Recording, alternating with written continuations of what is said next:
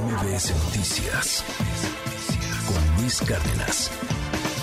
Quisiera platicar también, y le aprecio mucho que me haya tomado la llamada, con el abogado César Gutiérrez. Hemos platicado con él ya en varias ocasiones. Él es experto en temas militares. Él ha defendido y defiende actualmente a varios de los militares que están acusados de distintas cuestiones.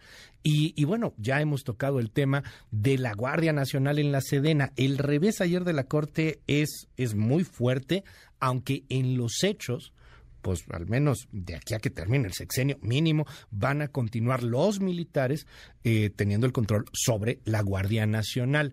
César, gracias por tomar la comunicación. ¿Qué nos dices en una primera reflexión de esta decisión que tuvo la Corte el día de ayer? Buen día.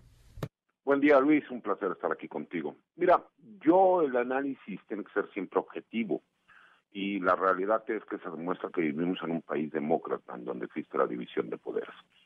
Yo en lo personal no comparto el punto de vista de eh, la mayoría de los ministros de la Suprema Corte de Justicia, pero tienen varios puntos que son importantes eh, para el análisis.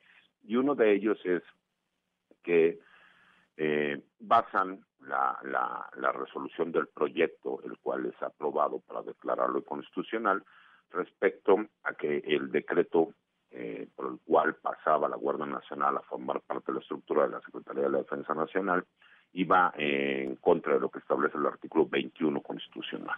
Para ser muy claros, habla de que la Guardia Nacional, que en realidad es una policía nacional, que como nuestra constitución nos habla de una Guardia Nacional, se le denominó de esa forma.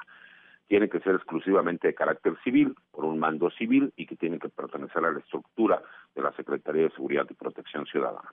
Pero hay otro punto que a lo mejor muchos analistas no vieron y que creo que le da congruencia al proyecto que hace el ministro ponente. Y es el hecho de que si bien es cierto la Guardia Nacional, la ley de la Guardia Nacional faculta a la Fuerza Armada Permanente para que puedan ser coadyuvantes permanentes de la seguridad pública, los elementos de las Fuerzas Armadas, también está supeditado a un tiempo determinado. Se habló de nueve años para la conformación de la Guardia Nacional.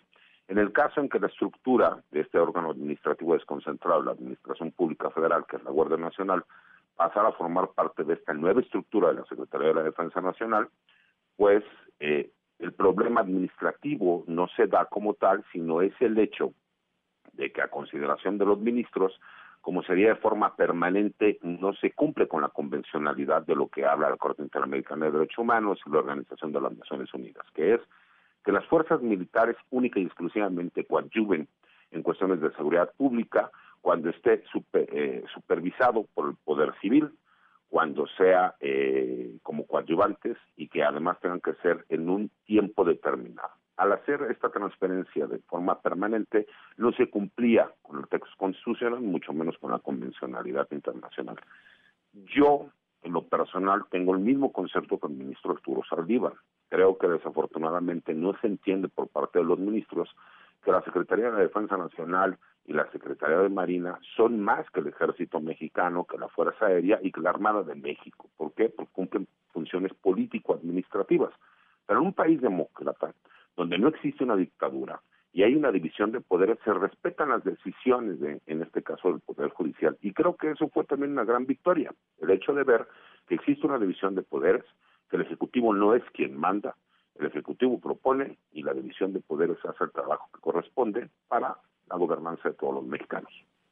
Dime algo, César. Eh, jurídicamente hablando, pues ahí queda eh, la decisión de la Corte. En la práctica, y tú lo sabes mejor que nadie, pues, pues va a seguir siendo prácticamente lo mismo, ¿no? O sea, hoy la Guardia Nacional eh, seguirá siendo pues parte de la Sedena eh, en, todo, o sea, lo es este en, en la práctica, ahí tienes a, a los elementos, pues son soldados en su mayoría, los, eh, los policías de la Guardia Nacional. ¿Cambia algo el tema ya en la vida real, en el mundo de Adebis? En el mundo de Adebis, vamos a ver, porque mucha gente tiene tenía la duda, ¿no? Oye, pues, ¿qué va a pasar? ¿Se van a sacar a los soldados, eh, los elementos de la policía militar se los van a llevar a la Sedena? ¿Nos vamos a quedar sin guardias nacionales? Mira, Luis, y, seamos muy realistas.